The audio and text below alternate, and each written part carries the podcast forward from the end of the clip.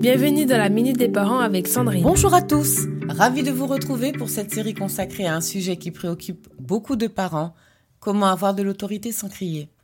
Aujourd'hui, nous allons aborder quelques astuces pratiques pour favoriser la coopération de votre enfant sans élever la voix.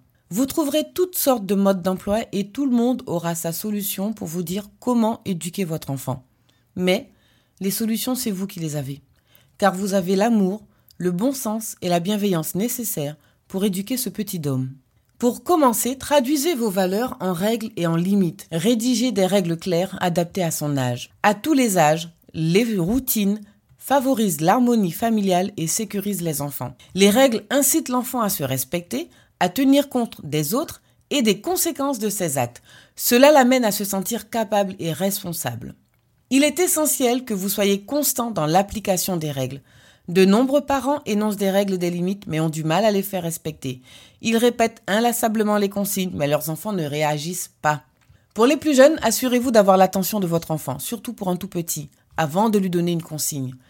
Utilisez ses sens de l'ouïe, du toucher, de la vue pour favoriser son écoute. Par exemple, en vous mettant à sa hauteur, en établissant un contact visuel et en posant votre main sur la sienne ou sur son épaule lorsque vous lui parlez. Vous pouvez aussi lui faire répéter ou lui poser des questions pour vérifier s'il a bien compris. C'est une façon de le responsabiliser à entendre, à comprendre et à respecter ce qui lui est demandé.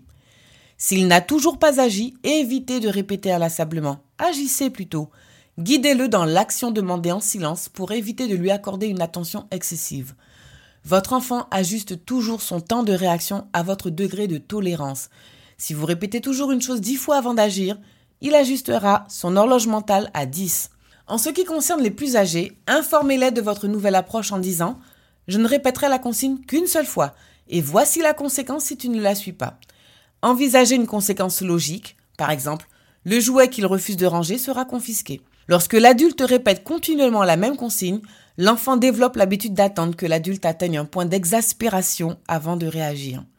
Lorsque c'est possible, plutôt que de lui donner des ordres, laissez de la liberté à votre enfant dans des choix en rapport avec ses capacités. Il est également crucial que vous soyez déterminé.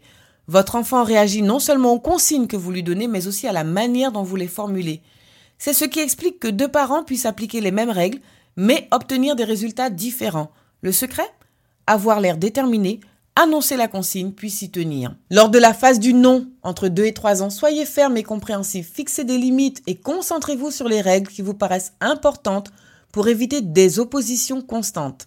Voilà très chers parents, notre chronique touche à sa fin. Je vous souhaite un excellent week-end et vous retrouve lundi pour un nouvel épisode. Et si vous avez besoin d'aller plus loin pour décoder vos propres besoins et celui de votre enfant, Inscrivez-vous au prochain workshop en ligne le 18 novembre de 10h à 12h sur mon site www.fabriquedb.com. C'était la minute des parents avec Sandrine.